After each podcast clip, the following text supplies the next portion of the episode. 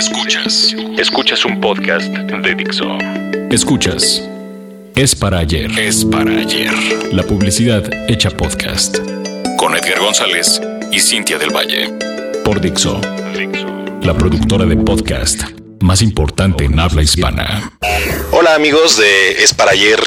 Bienvenidos de nuevo a este podcast que pretende ser un espacio para todos aquellos que amamos la publicidad y amamos eh, este pues rush del, trabajo publicitario y, todo lo que lo que se refiere a, las eh, campañas y, las agencias y todos estos eh, pormenores que, que, tenemos cada uno de los, de los publicistas mexicanos. Bueno, me, esperé tres semanas a hablar de, este tema porque pues, obviamente yo tengo muchos amigos que eh, vieron en vivo el final de Mad Men y, todos estábamos hambrientos por hablar de ello, por eh, hablar del final, hablar de, pues bueno, de una serie que para muchos de nosotros pues significó mucho, eh, para muchos, yo creo los más jóvenes, tal vez incluso hasta les hizo cambiar de parecer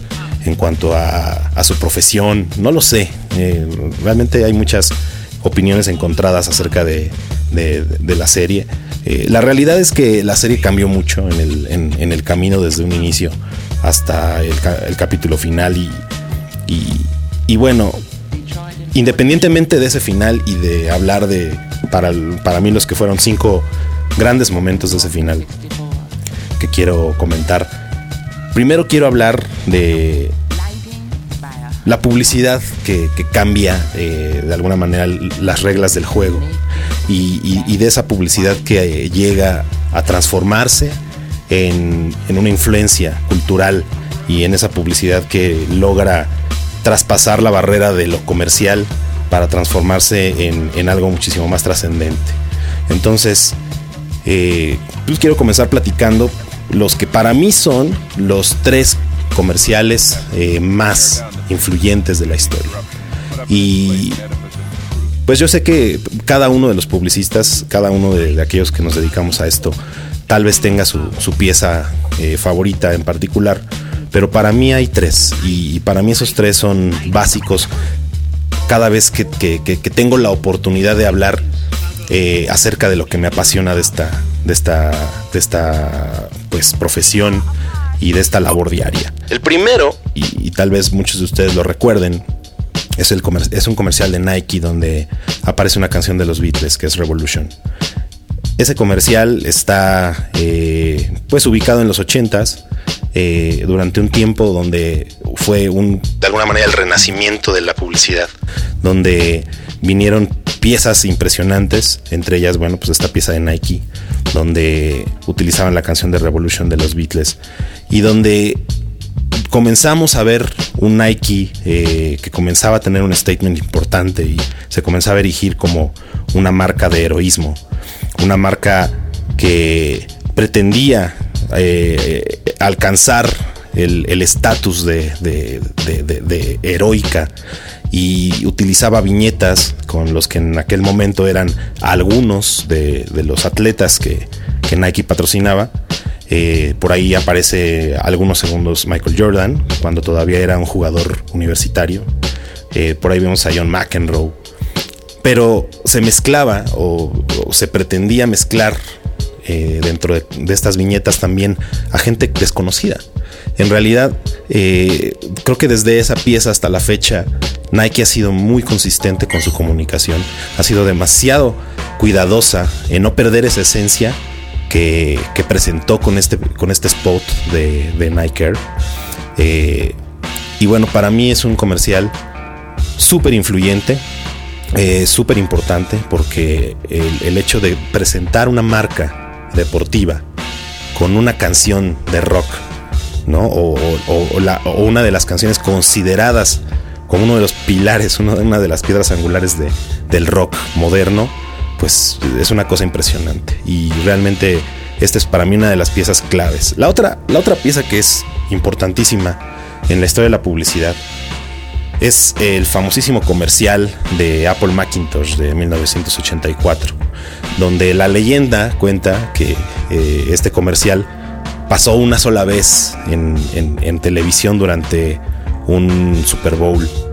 Y, es, una leyenda, porque la realidad es que eh, la historia cuenta que Steve Jobs en realidad le pidió a, la agencia de medios que pautara este comercial en, algunos eh, canales que estaban muy cerca de los headquarters de, IBM, que era la, empresa que, satirizaba este comercial, ¿no? Donde aparecía este, el, Big Brother, donde aparecía este personaje eh, representando el, control, ¿no? y representando esta figura eh, de alguna manera que, representaba el futuro incierto de la computación. Y, bueno, Apple venía en ese momento también como una figura heroica, como una figura que venía a cambiar las cosas. Y, aparece esta imagen de la mujer que llega con el martillo y rompe la pantalla. Eh, este también es un momento clave en la historia de la publicidad. Y el otro, el otro es muchísimo más antes, y es justamente el que se relaciona con, con Mad Men.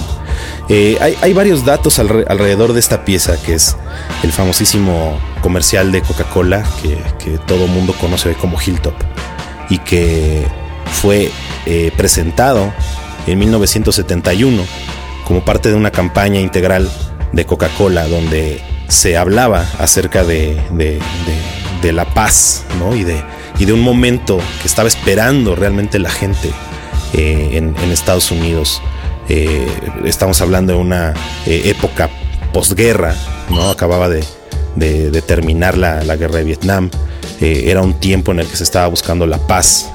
Y, bueno, el, hecho de que Coca-Cola viniera con, una pieza de tal magnitud, hablando desde, un, desde un punto de vista tan optimista, acerca del mundo, bueno, pues eh, era algo que la gente realmente estaba esperando. Entonces, bueno, ah, hay algunos datos bien interesantes sobre este, este comercial. Eh, en primer lugar, bueno, el, director creativo de esta pieza era un tipo llamado Bill, Bill Baker, que eh, dicho sea de paso, este señor fue entrevistado eh, en días posteriores al final de Mad Men y dijo cosas bien interesantes acerca de, de, la pieza y acerca de la serie. Entonces es súper, súper, súper interesante ver lo que, lo que él dijo. ¿no? Lo, primero que él, platicó fue un poco cuál fue la, historia que, existe detrás de la pieza y un poco la realidad que dio pie a la idea. Y, es muy interesante ver eh, cómo es el proceso creativo ¿no? de, una persona. Eh, que, tiene eh, bajo su cargo una marca tan importante. Entonces él habla de un viaje eh, donde él iba junto con un compositor hacia Londres para grabar a una banda que iba a grabar algunos, algunos jingles. y en este, en este viaje el avión tuvo que hacer una pausa por, por la, niebla de, de la de la región. Entonces, mucha de la gente que viajaba en ese, en ese vuelo tuvo que quedarse en un motel y pues, se, tuvo que quedar eh, amontonada en los cuartos, en el lobby y era eh, pues, pues, un grupo multi, multicultural, multinacional, donde había gente de todo el mundo. Eh, y lo que platica él es que los vio como en vez de, que se mostraran molestos, ellos comenzaron a reunirse alrededor de tazas de café y de botellas de Coca-Cola a platicar. Y así de esa manera fue como surgieron eh, pues momentos ¿no? de, charla, de risas. Y él vio esto y, él dice en esta entrevista que muchos de los grandes eslogans de la historia nacen a partir de la observación del producto funcionando y del producto teniendo su performance, ¿no? Entonces así fue como él lo pensó y dijo, claro, ¿no? A mí me gustaría comprarle una Coca-Cola a todo el mundo para, para que tengan compañía. Entonces esta es la frase que dio pie eh, en ese momento él eh, reunió al, eh, a uno de sus, de, sus allegados de Macán y aparte a un, al compositor que ya lo acompañaba. les platicó la idea y bueno, pues lo demás es historia, ¿no? Y de esto vino entonces el famosísimo comercial de Coca-Cola de Hilltop. Y bueno, ¿Por qué tiene que ver? para aquellos que ya hayan visto el final de Mad Men, saben perfectamente que el, final de Mad Men nos sugiere que Don Draper, que se fue eh, a, reencontrarse a sí mismo en un campamento de hippies, eh, sugiere la serie que Don Draper regresó a Macan y entonces pudo trabajar en esta pieza.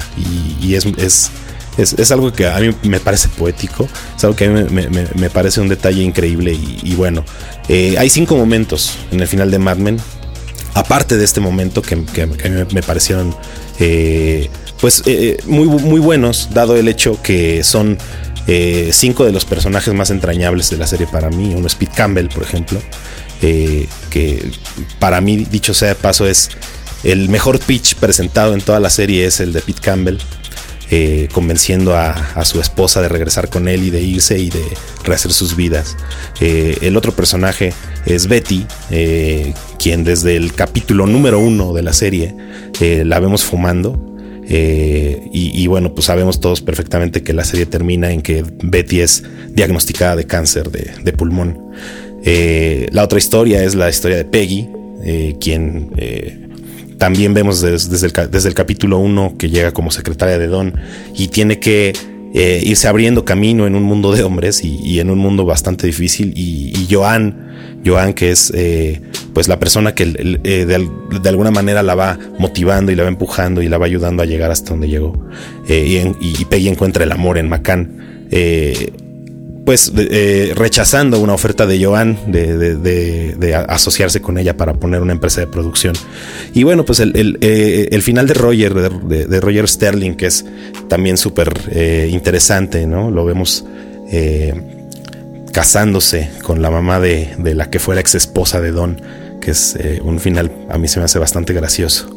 Y bueno, el final, el final de, Don Draper, eh, que pues dicho sea de paso es como si fuera una especie de, redención que en realidad nunca llegó y que eh, para mí el terminar con una pieza publicitaria que tiene tanta influencia y con una pieza que para mí representa un, un hito en, la historia de la publicidad, una marca adueñándose de un movimiento social eh, o aprovechando, ¿verdad? Un contexto tan lleno de necesidad, de paz eh, y, representada en este momento donde Don Draper en posición de flor de loto eh, tiene una sonrisa que jamás la habíamos visto, una sonrisa de alguien que está aceptándose, una sonrisa de alguien que está aceptando su destino. Y bueno, pues este, este gran final de esta serie que para mí es tan eh, tan importante por todo lo que representa para nosotros los que nos dedicamos a esta labor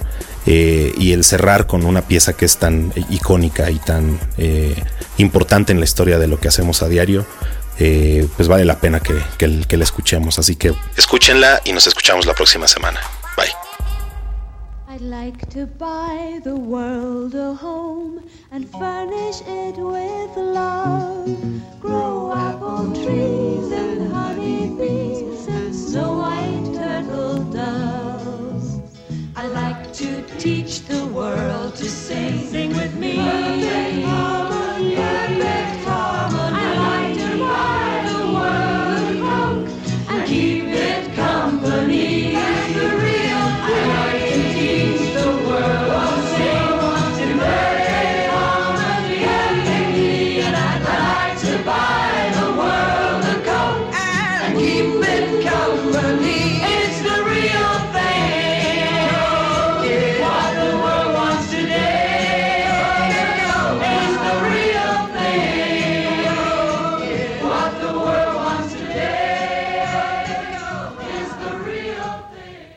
Dixo presentó Es para ayer con Edgar González y Cintia del Valle.